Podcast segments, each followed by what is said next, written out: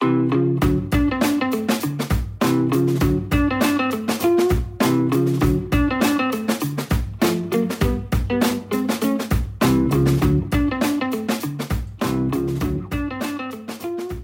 меня зовут Ася, я дизайнер образовательных программ, слэш начинающий сценарист, слэш создательница подкаста слэш люди. Он, этот подкаст, о таких же, как я, о людях, которые не могут заниматься только одним делом. Сегодня я хочу поговорить о том, как меняться и менять сферы деятельности. Ну, либо добавлять э, новые в свои слэш-коллекции. Будем разговаривать просто с кунг-фу мастером смены Э, сфер деятельности и работ э, моим другом Игорем Куном.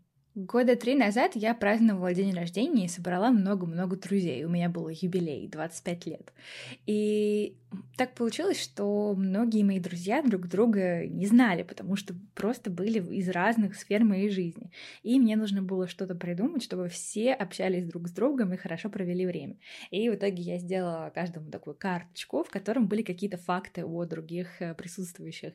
И каждому человеку нужно было ходить общаться, не задавать прямых вопросов, но при этом найти специалиста по средневековой Японии, человека, у которого есть близняшка, э, человек, который, э, у которого раньше был хостел и так далее. Очень быстро все присутствующие смекнули, что если в карточке есть какая-то очень необычная профессия, типа работал на заводе или снимался в рекламе, то, скорее всего, это к Игорю Куну. Игорь Кун — мой большой друг и талантливый журналист, талантливый слэш-человек, потому что Игорь умеет очень много чего и интересуется очень много чем. Когда мы с Игорем познакомились, он работал на радио, потом перешел в пиар и маркетинг главным образом для ресторанов, параллельно развивал а, свой блог и сейчас готовит еще один э, глобальный довольно-таки переход, но он вам об этом лучше сам расскажет. Во время карантина многие не смогли, в общем, продолжать заниматься своими обычными делами, и приходилось этим людям как-то выкручиваться и что-то для себя придумывать. Как, расскажи, как ты симпровизировал этот карантин? Ну, я, естественно, разложил практически перед собой все навыки, которые, которые у меня есть. И, э, ну, во-первых, занялся тем, что я давно откладывал, это там, начал свой телеграм-канал вести, э, больше начал производить контента для блога в Инстаграме, ну и параллельно начал писать для разных медиа, для разных изданий, и в том числе занимался еще собственным пиаром. Плюс я вступил в несколько бизнес-клубов, э, в которых предприниматели делились там опытом и своими несчастьями, и поскольку я люблю решать чужие кейсы, то, в общем, я там тоже участвовал, помогал очень многим э, придумать или перепридумывать свой бизнес. Сейчас всем приходится перепридумывать форматы и изобретать что-то новое, чтобы и привлечь клиента, гостя, и, э, ну, как бы найти какой-то какой-то новый путь к точке безубыточности, хотя бы к точке безубыточности. Поэтому, ну вот, моя любимая, это когда девушка от нас спросила в клубе, э, что вот у нее студия танца, и, конечно же, они перешли в онлайн, но это не помогает, и это все равно не дает такого потока клиентов, не задействованы все ресурсы и так далее. Я им посоветовал попробовать э, открыть новое направление и ставить танцы для ТикТока. Огонь. Это танцевальная соцсеть, поэтому делать э, вирусные танцы, мне кажется, в школе танцев вообще э, самое то. А ты сам э, танцуешь в ТикТоке? Ты пробовал? Рубрика «Вместо заявленной темы поговорим о ТикТоке». Нет, я, я даже, по-моему, аккаунт не завел. Я скачал и периодически захожу посмотреть, но там можно залипнуть на день. Поэтому я захожу, посма- посматриваю на тренды, но это максимум, что я делаю, я пока не готов. Хотя говорят, что там идеально заходит готовка. А поскольку я все-таки в большей степени фуд-блогер, то я мог бы там что-то готовить. Но для этого мне нужно, конечно, еще больше оснащения покупать для кухни. Я пока не готов настолько вкладываться в ТикТок. Вот на самом деле сейчас я отойду от темы сразу же, как бы, это, не знаю, почему я это делаю постоянно, но тем не менее про ТикТок очень интересно то, что вроде бы как бы кажется, что а, вот digital профессия это такое большое количество а, разных навыков, которые нужно иметь, но вместе с тем ты понимаешь, что, например, когда ты заходишь в ТикТок, тебе нужно столько времени посвятить именно этой соцсети, потому что там нужно регулярно постить, там по два, по три раза в день и так далее, и ты понимаешь, что у тебя просто, скорее всего, на другое, если ты этим серьезно занимаешься, а, ну, на другое просто ничего не будет хватать времени. То есть это такая специализация 21 века, получается. Абсолютно. Ну, вот даже по Инстаграму могу сказать, что чтобы его вести, нужно э, очень много времени. То есть помимо того, что нужно настроение, и хотя для меня во многом и журналистика в целом, и Инстаграм это уже ремесло, то есть мне, я не жду вдохновения чтобы на меня что-то снизошло. Я могу написать текст в любой ситуации, там, за исключением каких-то личных историй. Но это все равно требует большого времени, потому что тебе нужно отобрать фотографии, тебе нужно отшлифовать текст. А иногда у тебя вообще нет никакого настроения, не знаю, вот я всю прошлую неделю практически ничего не публиковал, потому что мне мне хотелось читать. И я наконец-то читал книгу. То есть я ее тянул долго, там было ну, там, типа 380 страниц. Я за несколько месяцев прочитал 100. За последние две недели я ее полностью дочитал. Я кайфую от этого, потому что наконец-то я возвращаюсь в этот ритм чтения. Поэтому, конечно, все требует времени. И э, подкасты, и YouTube — и Инстаграм, а ТикТок — это сразу все. Тебе нужно свести звук, тебе нужно сделать видео, тебе нужно сценарий придумать, тебе нужно посмотреть тренды и сделать что-то в тренде. Ну, в общем, это какое-то сумасшествие. Я предполагаю, что это реально 24 на 7. Слушай, я э, еще раз, э, думая о твоем опыте, я о том, каким больш... большим количеством вещей разных ты занимался, я поняла, что у тебя... Ну, смотри, ты а, в самом начале был, а, когда закончил училище, ты был фрезеровщиком, правильно? Технолог на строительном предприятии, да. Вот, хорошо. Потом, смотри, новостны... новостным журналистом. То есть ты постепенно снижал градус, то есть как бы ты очень так э, эффектно вошел в мир работы такой высокой ноты. И постепенно э, снижал такой градус. То есть был новостным журналистом, а потом занимался пиаром ресторанов и, э, и параллельно развивал свой блог. Э, то есть как-то у тебя все это постепенно начало, э, начало э, идти к такому лайфстайлу, к чему-то более простому и легкому, или как это было устроено? Я не знаю даже, как это было, наверное, устроено. Это просто какой-то повороты, которые я вдруг совершал. Ну, то есть э, на третьем курсе училища я понимал, что я готов идти дальше, становиться инженером. Но только при условии, что после колледжа нас, будут, ну, нас должны были брать сразу на третий курс. Но когда я учился, это отменили.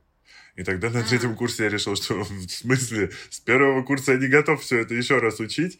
И начал искать, куда, куда деться. И однажды я встретил свою одноклассницу, которая просто сказала, Игорь, ты же у нас много чего в школе делал, тебе надо быть журналистом. И я такой, в смысле? Я даже не знаю, что это. И однажды я просто пошел свою подругу встречать с по-моему, какого-то фитнеса, и в этом же здании э, была школа журналистики в этой же школе учили еще фото и видеомастерству, и, собственно, тогда я, не зная, что я буду работать, например, на телеке или на радио, я прошел, конечно же, и что я буду блог, блогером, я, конечно же, прошел все их э, направления, то есть я учился и журналистике, и фотографии, и видео. Потом меня от города случайно отправили в лагерь журналистов в Подмосковье, где были э, лекции читали преподаватели из МГУ. Так я решил, что я буду поступать на журфак МГУ. Я же до новостей работал в ток-шоу, я поснимался в рекламе.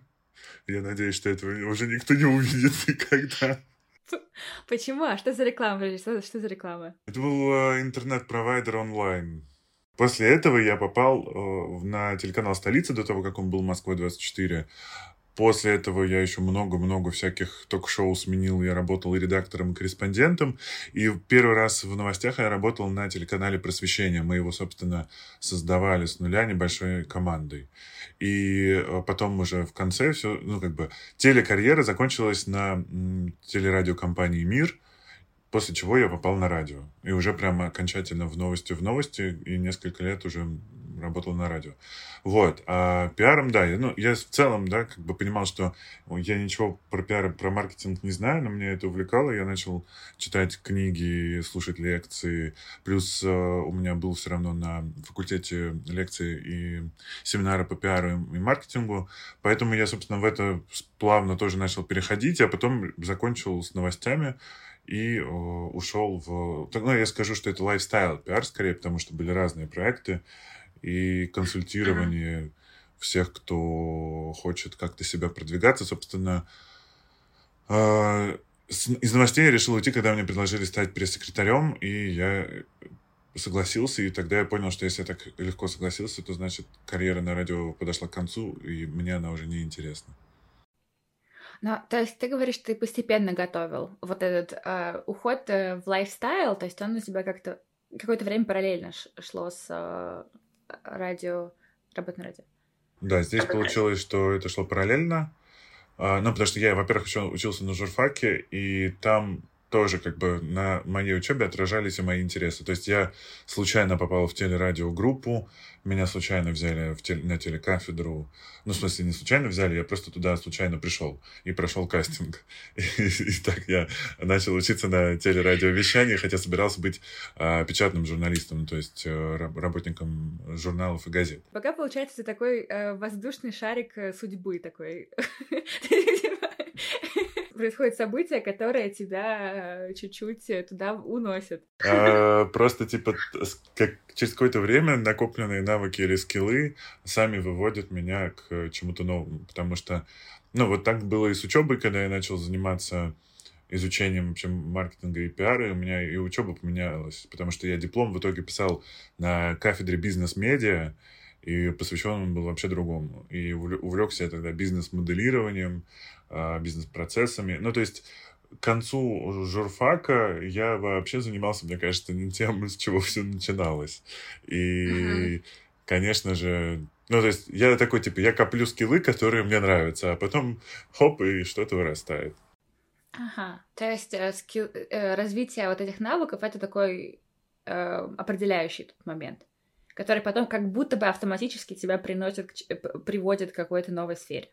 Возможно, но вот сейчас я совершенно же другим собираюсь заниматься. А расскажи, какой твой следующий, твой следующий переход? Ну, я решил, что э, это, с одной стороны, неплохо ложится сверху всех моих скиллов. Я пошел учиться на веб-аналитику. И... Но если мы говорим про там, чтение метрик и построение гипотез, это, в общем, продолжение того, чем я занимаюсь. Но мне вдруг стало интересно э, кодирование и написание кодов, Поэтому я сейчас э, поучусь и посмотрю, понравится мне это или нет. С одной стороны, у меня есть физико-математическое образование, но с другой стороны, э, уже прошло больше 15 лет э, с тех пор, как я общем, последний раз решал уравнение, поэтому посмотрим. Есть ли тут такой момент? Ты долгое время э, вел блог, общался с людьми, и сейчас ты тоже во многом очень э, общаешься с людьми, а в том числе с заказчиками. Э, то есть они настолько, люди тебе настолько надоели, что ты решил идти в мир э, машин. Я не помню, а, вообще мы когда-нибудь с тобой затрагивали эту тему или нет. Я э, интроверт. И я, ну, как бы, есть, есть разные интроверты, да, и сколько людей, столько и типов. То есть я совершенно спокойно себя чувствую в незнакомом среди, ну, в незнакомой среде и среди незнакомых людей, но при этом я как бы восполняю энергию, когда я один у меня нет э, необходимости в общении, наверное, вот так. А, и поэтому это не побег, это просто такое типа расширение и а, посмотреть, а что там такое еще есть. Плюс ко всему, конечно же, меня на это все натолкнул карантин в том числе. А, и я понял, что, возможно, стоит больше прокачиваться в каком-то digital направлении, потому что за этим а, ну, вся все будущее и все перспективы. Ну и потом мне правда становится в какой-то момент скучно. Вот я прям по себе uh-huh. это знаю. Так было на телеке, так было на радио, так было в пиаре и маркетинге. И мне просто в какой-то момент надоедает заниматься одним и тем же, и мне хочется поучиться. А, ну, как мы помним, я 12 лет был студентом, поэтому, в общем, учиться я люблю. Вопрос э, в том, что, конечно же, с, со временем сейчас тяжелее, но я вот пытаюсь постоянно его находить на это. А что бы ты посоветовал тем людям, которые чувствуют себя застрявшими в одной сфере, но прям вот не понимают, вот с чего начать и как э, попробовать что-то поменять? На самом деле, знаешь, похож, вопрос похож на э, «я хочу начать свой блог, с чего мне начать?». Очень многие ко мне с этим приходят, и, конечно же, мы начинаем с самого начала рыться, а вообще, что человеку интересно. Потому что вести блог про то, что тебе не интересно, ты не сможешь. Ну, или люди не поверят. Конечно, ну, то есть, типа, я понимаю, что я там готовлю. Кстати говоря, у меня даже была мысль пойти на шеф-повара поучиться, но на повара в целом. Мне кажется, что это... что это очень было бы, да, логичное продолжение. Я решил оставить это на старость. Если что, в... буду возрастным дедулей, пойду учиться на повара. Я бы все равно советовал, конечно же, отталкиваться от сфер, которые интересны, и от сфер, в которых есть хоть какие-то навыки. Ну, то есть, я, например, сейчас на веб-аналитике, э, ну, у меня было какое-то базовое понимание, да, что такое метрики, и я их видел вообще. Хотя сейчас мы уже от этого ушли далеко, и и там уже все эти HTML и коды, и вскрытие сайтов, и это, конечно, уже э, вообще другое, и с этим я никогда не сталкивался, но я этого не боюсь. То есть я раньше всегда звал какого-нибудь друга, который разбирается в компьютерах и сайтах, чтобы он мне там что-нибудь починил. Теперь я понимаю, что я этого не боюсь, не боюсь влезть в мозги э, сайта и что-то там поменять. Так что в любом случае нужно, конечно же, порыться, а какие есть увлечения. И, может быть, есть на пересечении этих увлечений а, новая точка роста. То есть, если условно вам нравится фотографировать, но вы никогда этого не делали, на зеркалку, но вам друзья говорят, что у вас крутые снимки на телефон, э, при этом у вас есть какие-то связи, может быть, или вас периодически просят что-то поснимать, пусть даже на телефон, может быть, вам пора завести зеркалку и заняться фотографией. Вот. Ну, то есть, понятно, что не нужно путать это с хобби, но иногда это, правда, помогает. Или э, вы придумываете крутые идеи, да, найдите себе в партнеры технаря и создайте новый продукт. Ну, потому что все, все говорят сейчас, да, про коллаборацию как бы творческих и технарей, потому что технари могут сделать продукт, но он не будет э, юзабелен для людей, потому что только творческий человек, гуманитарий, да, может придумать как бы продукт, который, которым будут пользоваться. Угу. Который будет удобен, ну да, который будет удобен и который будет принимать во внимание человека, который, который этим пользуется. Это вот кстати, очень интересная мысль. Ты уже нашел себе этого технаря, или ты все-таки решил им стать в итоге, получается?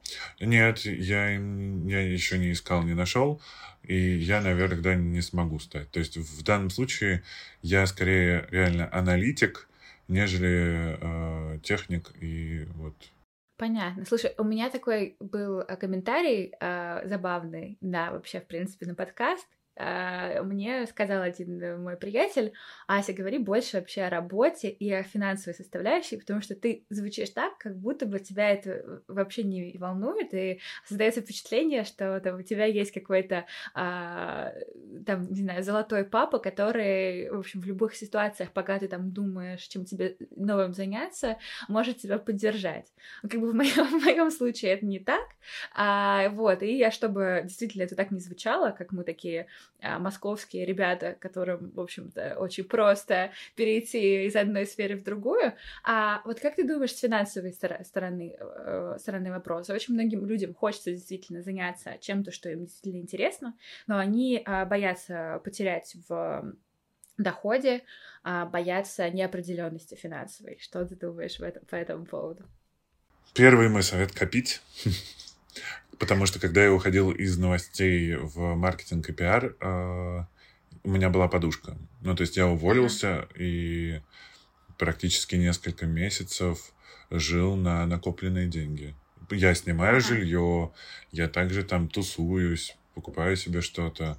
Э, ну, единственное, что тогда я не ездил в отпуск много лет, но именно в тот год я впервые полетел как раз-таки в Париж. Вот, то есть uh-huh. в любом случае нужно копить. Я думаю, что без этого вообще сложно будет э, поначалу, особенно если вы хотите поменять деятельность. Э, и подушка безопасности в наши времена вообще еще никому не вредила. Дальше ставите себе цель, что вы хотите. Если вы э, хотите на этом зарабатывать, то тоже нужно посчитать, э, сколько вам времени нужно будет на то, чтобы выйти на какую-то, да, на какой-то доход, уровень, который вам будет позволять хотя бы там, который будет хотя бы, хотя бы окупать какие-то первоначальные затраты на жизнь или там на производство контента или еще чего-то. Ну, то есть, типа, я понимаю, что у меня телефон, я все снимаю для блога на телефон, и работа у меня вся на телефон, на телефонах, и вот я понимаю, что я без двух телефонов не выживу. И один из них я каждый год по очереди обновляю один из телефонов, потому что это моя, мой рабочий инструмент, и он себя окупает.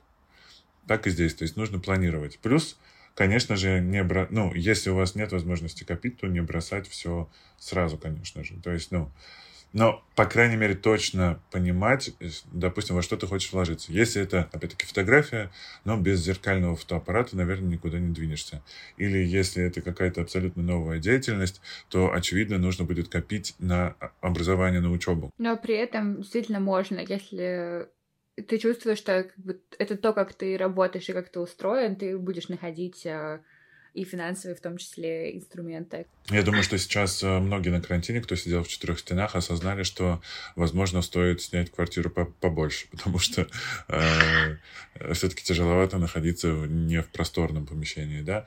А во-вторых, в любом случае, то, чем вы себя окружаете, оно вас вдохновляет и мотивирует.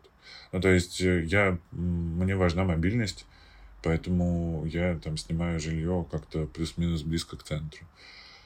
Вот, но при этом я не вожу машину, да, и не езжу на такси, потому что это пробки. Я люблю рассчитывать свое время. Поэтому, ну, как бы здесь важно, правда, себя и этим тоже мотивировать. Это а, вещизм, но иногда это помогает, особенно на старте.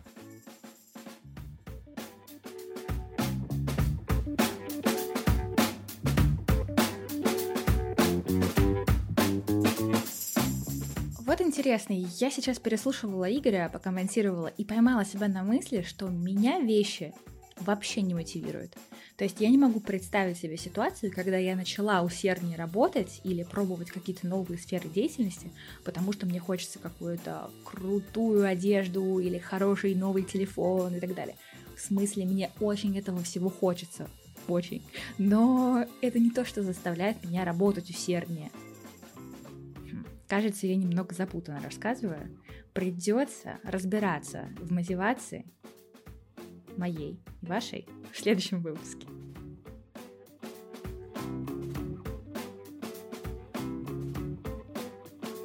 Слушайте подкаст «Слэш Люди», в Apple Podcasts, Google Podcasts, на Яндекс Музыке. Оставляйте комментарии, ставьте лайки и пишите мне письма. До следующей недели.